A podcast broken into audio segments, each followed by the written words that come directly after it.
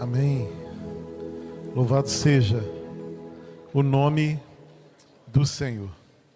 Eu queria nessa noite conversar um pouco com a igreja, compartilhar da necessidade para que possamos viver juntos aquilo que é a essência do cristianismo.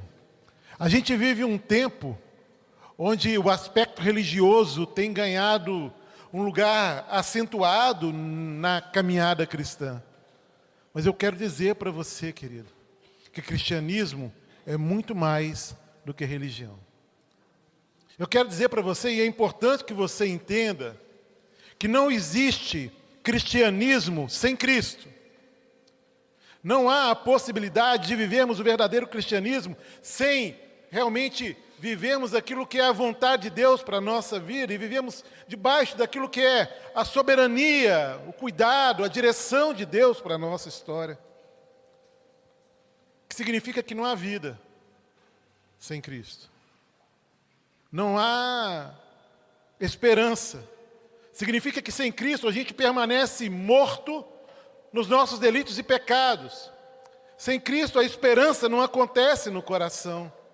Mas louvado seja Deus, bendito seja o nome do Senhor, porque Ele mesmo providenciou um meio para nos livrar dessa situação, para essa condição de alguém que estava perdido, essa condição de alguém que vivia debaixo de uma condenação eterna, a condição de alguém que vivia sem esperança ou vive sem esperança. Deus providenciou isso para que fôssemos libertos do pecado, perdoados, regenerados, acolhidos para uma vida eterna junto dele. O próprio Deus providenciou isso. E a narrativa é esta. Porque Deus amou o mundo de tal maneira que deu o seu Filho unigênito, para que todo aquele que nele crê não pereça, mas tenha a vida eterna.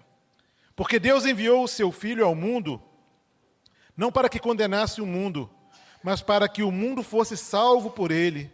Quem nele crê não é condenado, mas o que não crê já está condenado, porque não crê no nome do unigênito Filho de Deus. Portanto, queridos, este é o passo mais importante, esse passo é fundamental, ele é imprescindível para se viver a essência do cristianismo. E que passo é esse, pastor Júnior? É render-se a Cristo. É entregar a sua vida, o seu coração, é consagrar a Ele toda a sua história. É viver mais não debaixo da sua própria tutela, mas viver debaixo do, do senhorio de Cristo. É entender a sua limitação, é entender a sua condição pecaminosa, é entender a sua fragilidade como alguém que anda distante do Pai. E então se render a Ele. E nascer de novo é para também nascer e viver uma vida nova. Porque sem o novo nascimento, querido, eu vou dizer, a sua vida é vã. A sua esperança é vã, é vã também a sua religiosidade. Sem o novo nascimento, Deus estará contra você no dia final. E a palavra de Deus condenará você no dia do juízo final. O que nós anunciamos aqui é uma verdade e ela é séria. Por isso falamos disso, por isso anunciamos a verdade de Deus, aquilo que é a essência do cristianismo. Sem o novo nascimento, querido, o céu estará de portas fechadas para você. E não adianta ser bonzinho. Não adianta ser alguém que pratica as boas obras. Não adianta ser alguém onde a sociedade olha e diz: olha, aquele homem é um, é um homem bom. Aquela pessoa é uma pessoa boa, honesta, justa, generoso. Porque eu vou dizer, querido, a salvação nunca foi por meios humanos. A salvação sempre foi criada e gerada no coração de Deus e aplicada a nós a partir do sacrifício de Jesus Cristo na cruz. Nós não nos salvamos, mas somos salvos por meio da fé no exercício da graça de Deus que se manifestou em Cristo Jesus sobre a nossa vida. Amém, queridos? Essa é a verdade. Mas, ao nos render a Cristo, nós somos também por Ele regenerados. A realidade muda, a situação muda. E quando nós ouvimos essa palavra que somos regenerados por Deus ou por Cristo, nós estamos falando do nosso passado, nós estamos falando do nosso presente e nós estamos falando do nosso futuro. Somos feitos completamente novos. Recebemos o perdão dos nossos pecados. Recebemos a graça da salvação. Fomos livres da condenação do pecado. E recebemos a garantia de uma vida eterna no futuro. Importante que você entenda que não basta saber sobre essa nova vida. E sobre ela, muito provavelmente, você já ouviu falar algumas vezes. Sobre uma nova vida em Cristo. Uma nova história Deus tem para mim. Já cantou isso, não já? Mas não basta saber sobre isso. É preciso vivenciá-la todos os dias. Isso é viver a essência do Evangelho. Olha o que a Bíblia vai dizer em 1 João, lá no capítulo 3. Eu vou ler aqui o verso 6, 10 e 18. Diz assim: Todo aquele que permanece nele não vive pecando. Todo aquele que vive pecando não o viu e nem o conheceu. E essa é a primeira afirmação. Porque quem está em Cristo, quem teve um novo nascimento, quem rendeu-se a Cristo vive uma realidade diferente de alguém que é dominado pelo pecado. Então, quem conhece a Cristo, ele não permanece pecando. Aqueles que assim o fazem, ainda não nasceram de novo. Verso 10 vai dizer: Nisso são manifestos os filhos de Deus e os filhos do diabo. Todo aquele que pratica justiça, que não pratica justiça, perdão, não procede de Deus, e o mesmo vale para aquele que não ama o seu irmão. A essência do Evangelho ela é vivida na prática, ela precisa ser vivenciada nas nossas ações. É preciso que o fruto seja visto em mim. É preciso que a ação de Deus que muda a minha história, me librando, me tirando do império das trevas e me transportando para o filho, para o reino do seu filho amado, seja visto na minha caminhada, nas minhas palavras, nas minhas atitudes, no meu jeito de pensar, nas minhas reações. É importante que isso aconteça a forma como eu lido com meu irmão, a forma como eu lido com as realidades deste mundo perverso, corrompido, perdido. Lá no verso 18, filhinhos, não amemos de palavra, nem da boca para fora, mas de fato e de verdade. A essência do cristianismo não tem a ver com discurso. Não tem a ver com bater no peito e dizer assim, eu sou crente, eu sou salvo. Não, não tem a ver com isso, querido. Cristianismo é a vida de Cristo na nossa história. É não mais a gente vivendo, mas Cristo vivendo em nós. Esse é o verdadeiro cristianismo. E essa é a proposta de Deus para você, querido. Porque sem Cristo, você, a sua vida é vã. As suas conquistas são efêmeras, são passageiras. É necessário que Deus traga propósito para a sua vida, e propósito para a vida tem aquele que um dia reconhece a sua condição de pecador e se rende a Jesus Cristo. É necessário essa nova realidade. O Senhor nos chama para viver uma vida não só de conhecimento, sabe, de ter os conceitos, de saber citá-los, mas de praticá-los. Lá em 1 João, no capítulo 2, no verso 4, a gente vai ler: se alguém diz, eu o conheço, mas não obedece aos seus mandamentos, é mentiroso e a verdade não está nele. Não, pastor, mas isso parece meio desconfortável, né? É isso mesmo. Não se vive a essência do Evangelho sem intencionalidade, sem viver e negar a si mesmo e negar a própria carne para viver a vida de Cristo. Ser cristão não é algo tão simples, não é uma brincadeira. Não é? Tinha uma época que o pessoal usava uma camisa, né? Sou de Cristo, né? Ou Cristo é tudo para mim. Tinha umas estampas assim, né? Eu lembro de, um, de uma frase de alguém que disse: é fácil carregar Jesus no peito, né? Uma frase aí, Cristo, escrito Cristo. Difícil é ter peito para andar com Ele, porque é necessário viver a verdade, viver a obediência e em obediência é essa palavra. Para pensar em toda essa realidade, que nos envolve, a gente vai meditar no texto que nós, que nós lemos. Nós não vamos reler o texto agora, vou citar aqui em alguns momentos, mas você pode deixar sua Bíblia aberta aí em João capítulo 3. Né? Nós vamos ler aí, citar alguns textos desse alguns versículos desse capítulo, né, de João 3. Mas eu queria pensar um pouquinho sobre o livro de João mesmo. Né? E é interessante que o Evangelho de João talvez seja o mais profundo, ou um dos mais profundos livros da Bíblia. E ao contrário do que fazem os outros evangelhos é, sinóticos, João, aqui ele não traz aquilo sobre a descendência de Jesus, ele não fala disso, ele não fala de onde, como Jesus chega, ele não, ele não fala isso. Mas ele vai aponta e ele vai direto para a eternidade e aponta para o DNA de Deus que há em Cristo, Jesus Cristo, o homem. Ele traz esse tom de eternidade. E isso ele faz no primeiro capítulo. Ele apresenta uma perspectiva da eternidade, de um Deus que criou todas as, de um Cristo que criou todas as coisas, que um Cristo que é, tem o poder sobre todas as coisas. Ainda no capítulo 1, nós vamos ver ali o batismo, né? De Jesus, o momento que João Batista faz esse batismo ali de Jesus, onde a pomba desce ali como símbolo do Espírito Santo, ali trazendo uma confirmação mesmo daquilo que estava acontecendo. E ainda no capítulo 1, Jesus começa a, a buscar os seus discípulos, ele começa a chamar os seus discípulos. E no capítulo 2, Jesus faz ali o seu primeiro milagre. Né? Ele é convidado, ele e alguns discípulos são convidados para uma festa de casamento. E a narrativa vai dizer que o vinho da festa acabou. E um vinho que nesse, nesse contexto representava a alegria. Né? E Jesus, então, ele faz ali naquele casamento, ele traz de volta a alegria àquela família. Não é? ele, ele faz ali o seu primeiro milagre, é? valorizando esse aspecto familiar, acima de tudo, valorizando ou revelando o seu poder e sua autoridade. Mas é ainda no capítulo 2 que a gente vai ver uma narrativa de Jesus indignado com aquilo que estavam fazendo com o seu templo em Jerusalém, onde bois eram vendidos, onde todo tipo de negócio era feito. E ele então faz chicote de cordas, né? É essa expressão do texto, né? E ele põe todo mundo para correr e ele vai dizer: aqui não é lugar para isso.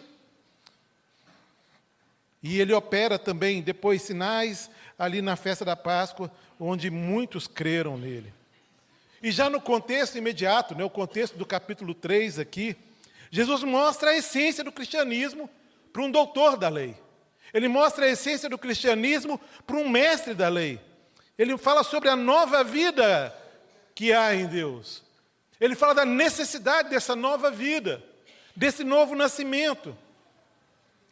E ele traz em seguida um ensinamento para os seus discípulos, ainda é, nesse capítulo 3. Agora, nessa, nesse texto que lemos aqui, de, de João 3, 1 a 21, a gente vai ver uma conversa entre dois personagens aqui. O primeiro deles, Nicodemos, doutor da lei, influente em sua sociedade, um mestre respeitado, um estudioso, um profundo conhecedor das Escrituras, ali no caso o Velho Testamento, né? E ele reconhece Jesus como mestre. E ele vai dizer: Mestre, não é? a, a questão, a, a forma como ele trata a pessoa de Cristo é mestre. Mas ainda ele não o reconhecia como o Deus eterno, o Criador de todas as coisas, aquele que é divino, aquele que é autoexistente e o único Salvador. Mesmo sendo mestre, ele não reconhecia. O outro personagem é Cristo, é Jesus, o Filho de Deus, aquele que é o caminho, a verdade e a vida o enviado de Deus para a salvação do mundo, como lemos no verso 17 de João capítulo 3. Tipo por muitos ali como um profeta polêmico, já no início do seu ministério, desejado por alguns, mas questionado por tantos outros. Mas é interessante que Nicodemos, ele vai em busca de algo mais. Nicodemos não fica refém da impressão e da leitura que as pessoas faziam daquilo que Jesus era e significava e aquilo que ele podia fazer. E essa conversa de Nicodemos com Jesus vai deixar claro para a gente essa noite aquilo que é a essência do cristianismo. E não basta, não basta conhecer a Bíblia. Ela precisa ser vivida todos os dias na nossa caminhada. A palavra de Deus precisa ser aquilo que declaramos que ela é. Nosso guia de fé e de prática. Chega de discurso. Nós precisamos ser sinceros com a gente mesmo. A gente precisa ter um olhar mais criterioso para a nossa vida cristã, para não nos enganarmos e vivemos tão somente uma religiosidade, mas não vivemos a essência do cristianismo, porque é ela que garante que a minha vida é nova em Cristo Jesus. É a essência do cristianismo que me garante a vida eterna. Não é os meus ritos religiosos cumpridos. Não é a minha postura ou a minha fala, não é o meu discurso, mas é aquilo que acontece dentro do meu coração, é aquilo que acontece no meu caráter, é aquilo que acontece na minha personalidade. É disso que nós estamos falando. Não é daquilo que eu posto, não é daquilo que é performance cristã, mas de uma vida rendida mesmo, de uma vida entregue, de uma vida submissa. Mas como a gente vive isso, pastor?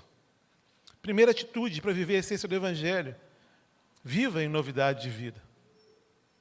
No verso 3, Jesus respondeu: Eu lhe digo a verdade: quem não nascer de novo não verá o reino de Deus.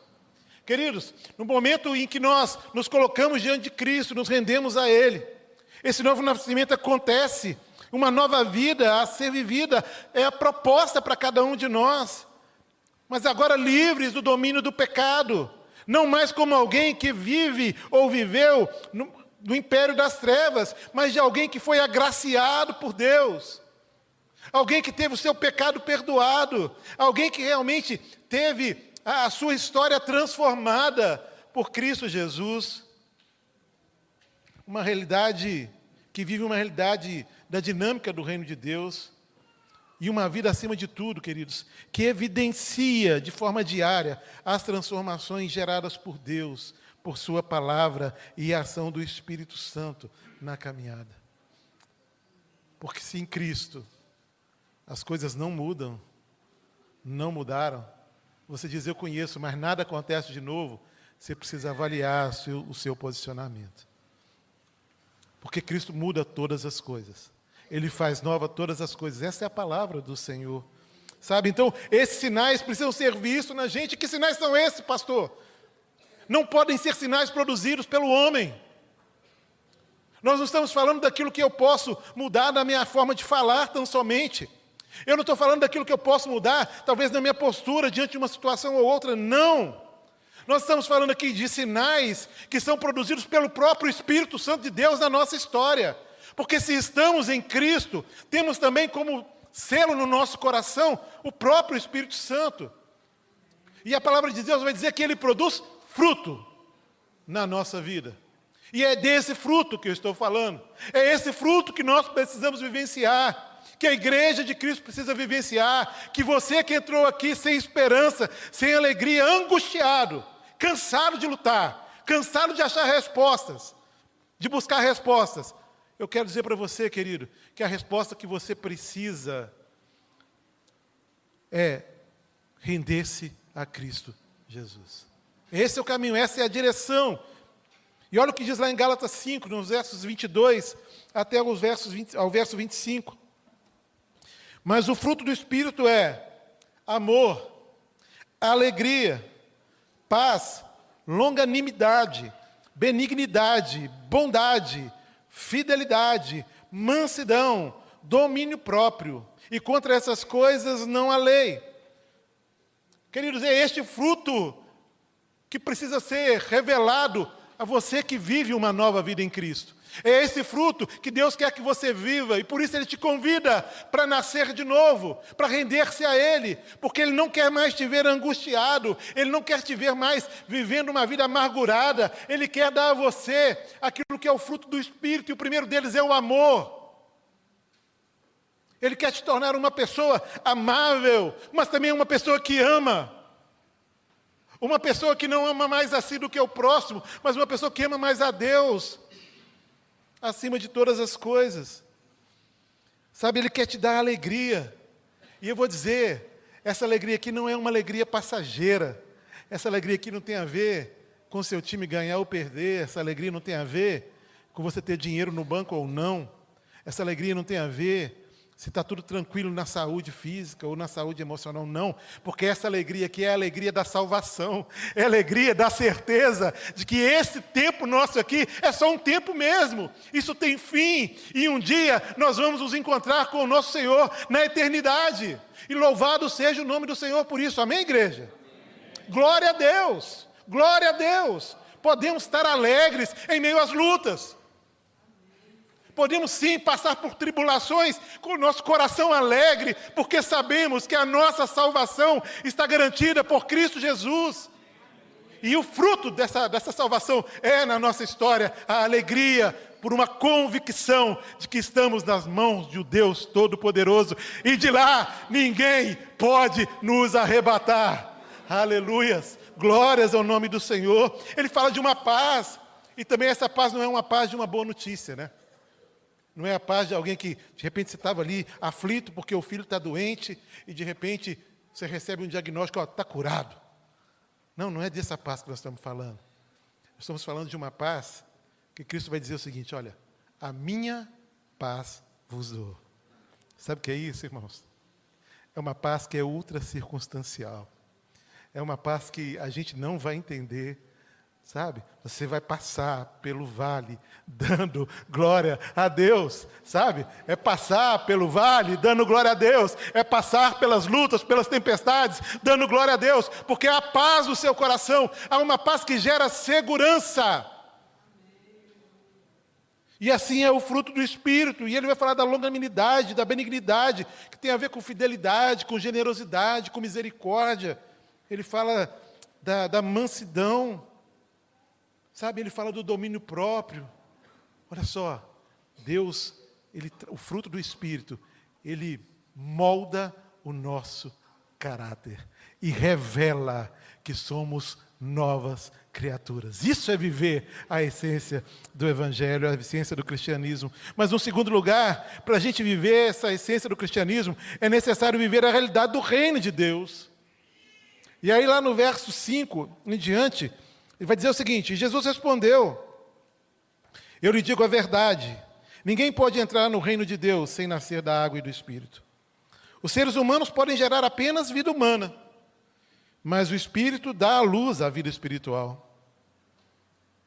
E nós fazemos isso, primeira, primeira coisa, recusando a cada dia as ofertas tentadoras do inferno, para que o nosso velho homem se levante.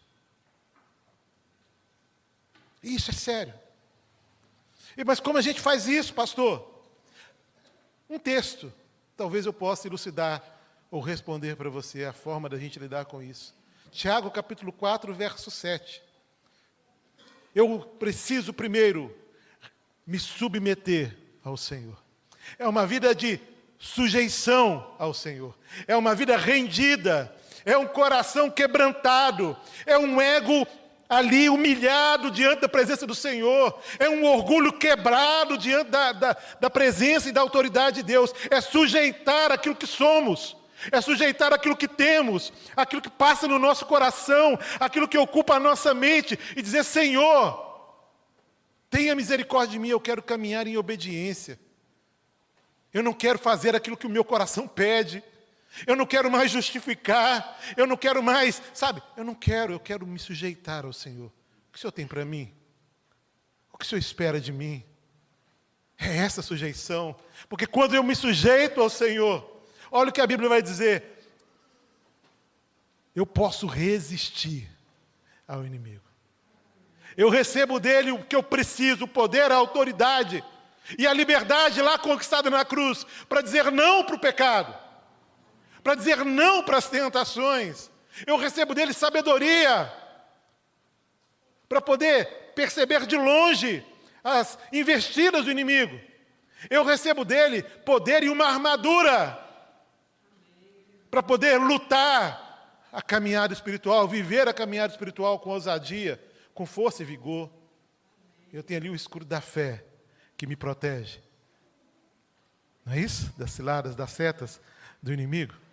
Eu tenho a espada do Espírito, que é a palavra, para argumentar com o meu próprio coração e lembrar de quem eu sou e por quem eu fui salvo.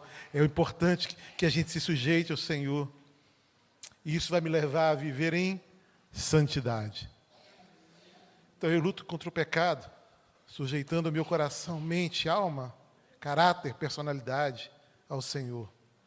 E eu sou também desafiado a uma vida de santidade, porque sem ela nenhum de nós verá a Deus.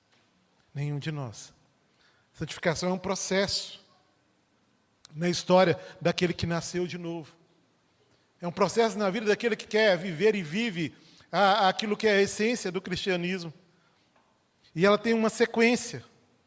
E o primeiro aspecto aqui é a convicção, que é a consciência de que somos pecadores. E depois ele vai falar do arrependimento, que é uma mudança de vida. E da confissão, que é um acerto com Deus, querido. E esse processo precisa ser constante na nossa vida. É necessário sempre reconhecer que eu sou pecador, mas acima de tudo reconhecer que o meu lugar não é no pecado, na prática do pecado, e eu preciso buscar arrependimento diante de Deus. Ao invés de justificar os meus erros, ao invés de justificar o meu pecado, eu preciso me arrepender dele. Eu preciso convergir para uma direção diferente daquela para onde o pecado me leva, porque o pecado me afasta de Deus, o pecado me distancia de Deus. Então o arrependimento, ela, ele traz esse tom de me levar a uma conversão. Eu vou convergir, não é mais esse caminho. Não é mais no pecado, não é mais na prática do pecado, mas é na prática da santidade, da obediência à palavra de Deus, e eu vou caminhar nessa direção. E por fim, essa confissão. É aquele momento em que você abre o seu coração, rasga o seu coração diante do Senhor, colocando tudo aquilo que você tem vivenciado diante dele. A essência do cristianismo é, na prática, também a luta contra o pecado. Não tem jeito. É viver o fruto do Espírito. É viver os benefícios né, ali dessa, desse novo nascimento. Mas é também uma luta contra o pecado uma luta contra aquilo que quer te afastar, nos afastar de Deus. E lá em Gálatas, no capítulo 5, do verso 19 até o verso 21, a gente vai ler assim: Ora, as obras da carne são conhecidas e são imoralidade sexual, impureza, libertinagem, idolatria, feitiçarias, inimizades, rixas, ciúmes, iras, discórdias, divisões e facções, invejas, bebedeiras, orgias e coisas semelhantes a estas. E declaro a vocês, como antes já os preveni, que os que praticam tais coisas não herdarão o reino de Deus. Então, para se viver a essência do cristianismo, mais do que viver os benefícios daquilo que Cristo conquistou na cruz e uma nova vida que Ele nos dá, é necessário também lutar contra o pecado. É necessário uma vida de santidade, de sujeição a Deus. É necessário realmente não nos encontrar praticando aquilo que nos afasta de Deus. E é interessante, porque a igreja, por vezes, ela peca no sentido de dizer, nominar alguns pecados como pecados sem perdão. E eu não estou falando aqui da blasfêmia contra o Espírito Santo, né? Pecados que são intoleráveis, pecados que, né? Mas todo pecado, qualquer um pecado, errar o alvo daquilo que é a vontade de Deus para a sua vida, te afasta do propósito de Deus. Ele vai dizer todas essas coisas: imoralidade sexual, idolatria, libertinagem, feitiçaria, inimizade, rixa, ciúmes, iras, discórdias, divisões, facções, invejas, bebedeiras, orgias e todas as coisas semelhantes a essas. Ou seja, tudo aquilo que é pecado te distancia do Senhor e fará com que você não veja o reino de Deus. Não se vive o cristianismo sem lutar contra o pecado. E não há um argumento ou algo que possa justificar o pecado na nossa história. Porque a palavra de Deus é muito clara que o pecado não tem mais domínio sobre aqueles que nasceram de novo. Não tem mais domínio. A questão é que muitas vezes essa luta com o pecado, ela acontece aqui, ó, no coração e aqui na mente. E eu acho que eu posso. E eu acho que eu consigo não pecar. Eu acho que eu consigo não acessar. Eu acho que eu consigo não mentir. Eu acho que eu consigo não falar de maneira torpe. Eu acho que eu consigo, eu acho que eu consigo ter um namoro em santidade. Eu acho, eu acho. E sem Cristo, querido, sem sujeição à palavra, à vontade de Deus, você não pode nada. As palavras de Jesus lá em João capítulo 5 é: sem mim nada podeis fazer. Porque se pudéssemos lutar sozinhos contra o pecado, se pudéssemos realmente não pecar e viver uma vida de santidade por nós mesmos, Cristo não precisaria ter sido crucificado. Ele não precisaria tomar sobre si aquilo que nos condenava. Ele não precisava passar por aquilo que ele passou. E ele só fez isso porque ele nos conhece e sabia que a santidade não pode ser operada só pelo homem. É necessário que a palavra, o Espírito Santo de Deus, opere essa santidade em nós e que nós façamos a nossa parte nessa caminhada. Um outro momento, para a gente viver a essência do cristianismo, é necessário viver segundo o Espírito Santo de Deus. Às vezes a gente conversa pouco sobre isso, mas é necessário viver segundo o Espírito. Versos 7 e 8 vão dizer assim: Portanto, não se surpreenda quando eu digo, é necessário nascer de novo. O vento sopra para onde quer. Assim como você ouve o vento, mas não é capaz de dizer de onde ele vem, nem para onde vai, também é incapaz de explicar como as pessoas nascem do Espírito.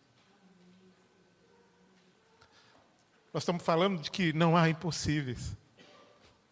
Nós estamos falando que não há quem Deus não possa salvar. Não há onde o Espírito Santo de Deus não possa agir. Não há realidades que não possam ser mudadas por Ele. A expressão usada aqui é que o vento sopra onde quer. Queridos, nós não podemos enxergar o vento. A gente não pode segurar o vento, não é? A gente pode sentir o vento. A gente pode ouvir, o barulho do vento soprar. Mas acima de tudo, grava isso, acima de tudo, nós podemos enxergar os efeitos do vento do Espírito na vida daqueles que se rendem a Jesus. A gente pode ver o efeito desse vento na vida daquele que nasce de novo, porque a história vira nova. Aquilo que era comum, aceitável, não é mais. Aquilo que se distanciava de Deus não é mais prática na sua vida. Aquele jeitão seu que desagradava a Deus e você justificava. Ah, mas eu sou assim mesmo, pastor. Fui criado assim. Isso não vai mais caber na sua boca, isso não vai mais sair dos seus lábios, porque quando Cristo entra, quando o Espírito sopra sobre a nossa vida, tudo se faz novo, tudo se faz novo, realidades são mudadas. Perdidos são encontrados, pecadores são perdoados. Pessoas se arrependem dos seus pecados e mudam de vida. E o vento do Espírito sopra onde Ele quer soprar. Ele sopra aqui nessa noite, mas Ele sopra também no presídio, Ele sopra também no meio da rua, em aos drogados. Ele sopra e Ele cura e Ele salva, Ele transforma. Agora a questão é: não resista à voz do Senhor. Não resista a, ao sopro do Espírito Santo sobre a sua vida. Não deixe o seu orgulho, não deixe a sua arrogância e o seu ego impedir que você experimente daquilo que é um novo nascimento e essa transformação que só o Espírito Santo de Deus pode fazer. Quando vivemos pelo Espírito Santo de Deus, a gente cogita e a gente projeta aquilo que é dele, aquilo que é do Espírito. Não é? Lá em Romanos capítulo 8, do verso 3 ao verso 6, a gente vai ler. Porque aquilo que a lei não podia fazer, por causa da fraqueza da carne, isso Deus fez enviando o seu próprio filho em semelhança de carne pecaminosa e no que diz respeito ao pecado. E assim Deus condenou o pecado na carne a fim de que a exigência da lei se cumprisse em nós, que não vivemos segundo a carne, mas segundo o Espírito. E os que vivem segundo a carne se inclinam para as coisas da carne. A gente pode ler o final aí? Mas os que vivem segundo o Espírito se inclinam para as coisas do Espírito. Pois a inclinação da carne é morte, mas a do Espírito é vida e paz. Aleluia!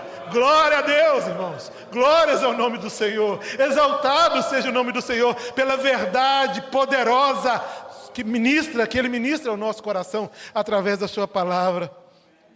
Viva segundo o Espírito Santo. Incline para as coisas dele, Projete o que é dele. Não viva segundo a carne, porque viver segundo a carne vai te levar a projetar aquilo que é contrário à vontade de Deus para a sua vida e para a sua história. E em último lugar, queridos, para a gente viver a essência do Evangelho, é necessário viver uma, uma fé que seja não teórica, mas prática. Chega de discurso. Chega de arrogância.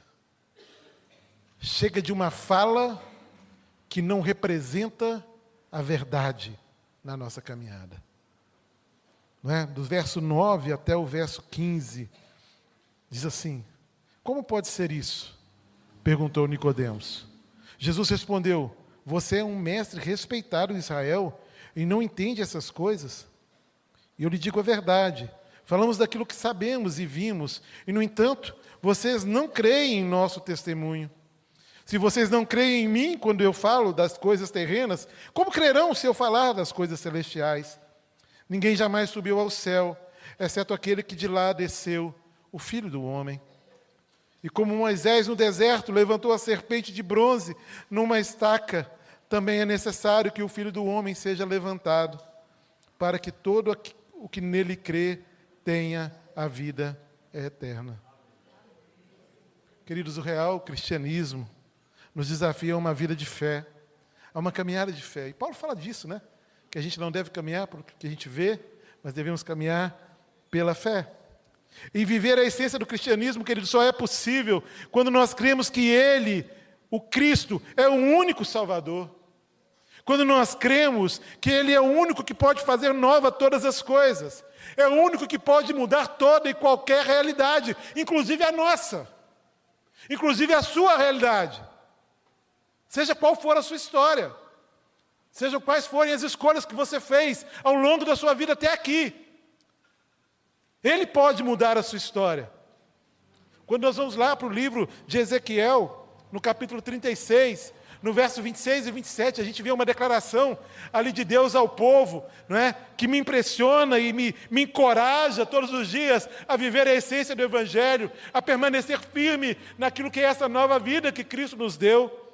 Ele vai dizer: Eu lhes darei um coração novo, e porei dentro de vocês um espírito novo. Tirarei de vocês um coração de pedra, e lhes darei um coração de carne.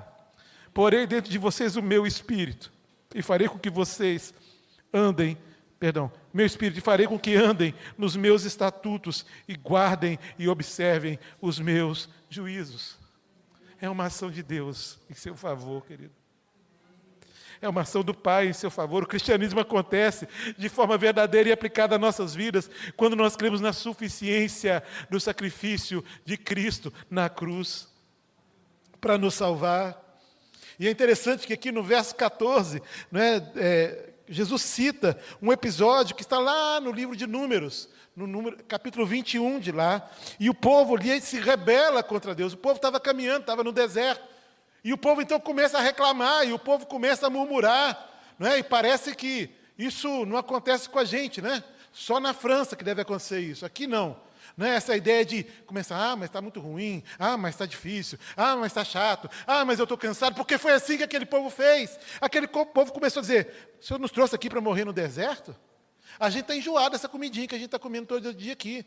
No muro cardápio, é isso mesmo? A gente vai comer isso para sempre? Que conversa é essa? Né? E o Deus, então, ele se ira contra isso, e o Senhor, ele envia cobras venenosas.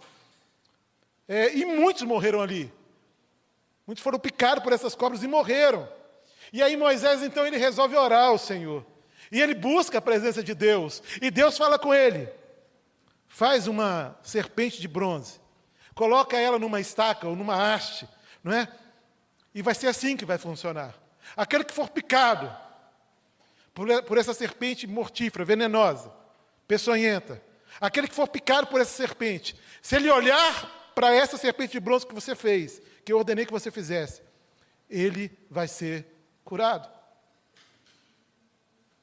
O que aponta claramente, queridos, aqui eu posso dizer que é um ato profético, né, o que Moisés faz ali. Isso aponta para a pessoa e para o sacrifício de Cristo na cruz. Porque diante da condenação que caiu sobre nós, diante do pecado do homem, Cristo tomou a cruz no nosso lugar. Ele tornou-se pecado no meu e no seu lugar. Ele foi esse que quando nós olhamos para Ele, colocamos a nossa fé nele, os nossos pecados são perdoados, a condenação é rasgada e a vida eterna é garantida. É Ele quem faz, é Ele quem pode. E esse, e esse texto ali de Números aponta para esse sacrifício de Jesus, quando a gente exerce a nossa fé no Cristo, naquilo que Ele fez na cruz, quando Ele assumiu o nosso pecado, aquilo que nos condenava, nós somos também livres de toda a condenação. Mas em 2 Coríntios, capítulo 5, no verso 21, a gente lê assim: Aquele que não conheceu o pecado, Deus o fez pecado por nós para que nele fôssemos feito justiça de Deus. Vou repetir.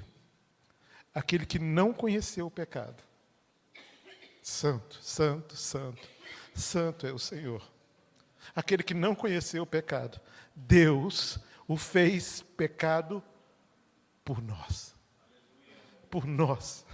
Para que nele fôssemos feitos justiça de Deus. É essa a nova vida que nós estamos falando dela. É essa a essência do cristianismo. Sabe, para que nele nós fôssemos salvos da condenação eterna, assim como aquele povo ficou livre ali do veneno que os levaria à morte, nós ficamos livres da condenação eterna a partir do sacrifício de Cristo, pendurado naquela cruz. Gálatas capítulo 3, verso 13. E a gente termina chega ao final da nossa reflexão aqui, diz assim: Cristo nos resgatou da maldição da lei, fazendo-se fazendo-se ele próprio maldição em nosso lugar. Porque está escrito: Maldito todo aquele que for pendurado no madeiro. Queridos, Deus fala conosco nessa noite e Ele nos chama para viver nele, com Ele e para Ele. Ele nos chama para uma nova vida.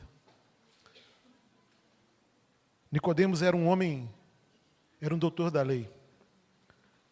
Conhecia a palavra, mestre ali no Velho Testamento. Ensinava a palavra. E Jesus fala com ele: Olha, você precisa nascer de novo. Você precisa nascer de novo. E isso deixa muito claro que o conhecer não é o viver.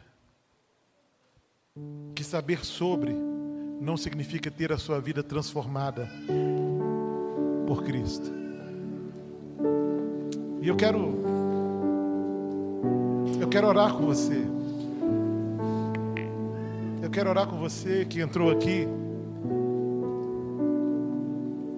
e a vida anda sem sentido, né? mesmo em meio às conquistas, talvez que você tenha galgado, conquistado, a vida ainda está sem sentido para você, está sem esperança, a vida está sem graça. Eu quero dizer para você que só um jeito de tudo isso mudar na sua história. E as palavras que eu tenho para você são as mesmas que Cristo falou para Nicodemos. É necessário nascer de novo. É necessário nascer de novo. E talvez você tenha entrado aqui e tenha se descoberto como alguém com uma boa prática religiosa. Como alguém que, poxa, eu conheço esse texto que o pastor leu. É, na hora que eu falei aqui o endereço do texto, talvez aí você na sua mente recitou o texto, lembrou logo. Mas o que vale isso, querido? Se ainda não, não é Cristo o Senhor da sua vida, o Senhor da sua história. O que vale isso? Se você não tem conseguido viver aquilo que é o fruto do Espírito, a alegria da salvação. O que é isso? Se para você o pecado é algo corriqueiro, não é objeto da sua luta, mas é objeto do seu prazer. Que vale. Mas o que eu quero dizer é que o vento sopra onde quer. E quando Deus me deu essa palavra, né, que eu estou compartilhando com os irmãos hoje, o sentimento que Deus trazia ao meu coração é que Ele ia soprar essa noite neste lugar, convencendo do pecado, da justiça e do juízo, dando propósito, significado para a vida sem propósito e sem significado, trazendo a paz de Deus, a alegria que excede é, aquilo que é real, mas sim uma, algo que é sobrenatural, que é a própria salvação. Então, se você é essa pessoa, pastor, eu quero, eu preciso nascer de novo, eu quero me render a Cristo, eu quero entregar minha vida a Ele. Onde você estiver, levante sua mão. Se eu sou essa pessoa. Amém. Deus abençoe. Pode baixar. Amém. Há mais alguém aqui embaixo? Eu quero entregar a minha vida a Jesus. Eu preciso, eu quero nascer de novo. Há mais alguém? Na galeria, alguém? preciso nascer de novo, eu quero entregar a minha vida, eu quero me render a esse Deus, a esse Cristo. Louvado seja o nome do Senhor, mas eu preciso desafiar também aqueles que já nasceram de novo, mas não têm vivido, não têm experimentado daquilo que é a essência do cristianismo. A vida está regida conforme a própria agenda e circunstâncias que te são impostas.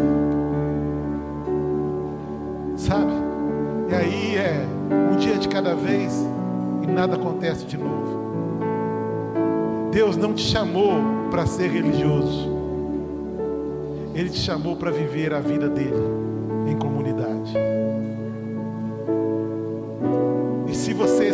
desafiado, talvez você fale assim, pastor, eu estou frio, pastor, eu estou desanimado, pastor, eu não estou tendo forças, mas eu quero, eu entendi, Deus falou comigo hoje, eu quero viver aquilo que Ele tem para mim. Eu também quero orar por você, querido. E se você é alguém, já sou crente, já sou salvo, pastor, mas eu preciso voltar ao primeiro amor, eu preciso voltar à essência do Evangelho, viver aquilo que Deus tem para mim. Eu também quero orar com você, querido. E nós vamos cantar uma canção agora.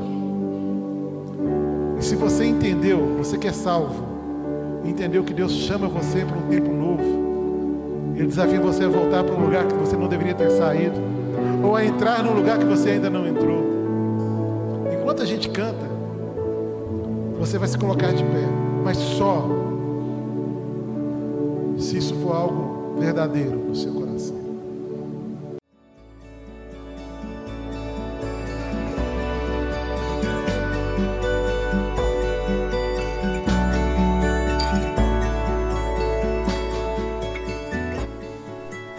Igreja Batista do Bom Retiro tem plena convicção de que a palavra de Deus é poder para salvar e transformar vidas. Nosso desejo é que essa mensagem tenha alcançado seu coração. Para saber mais sobre quem somos e em quem acreditamos, acesse ibbrpatinga.com.br.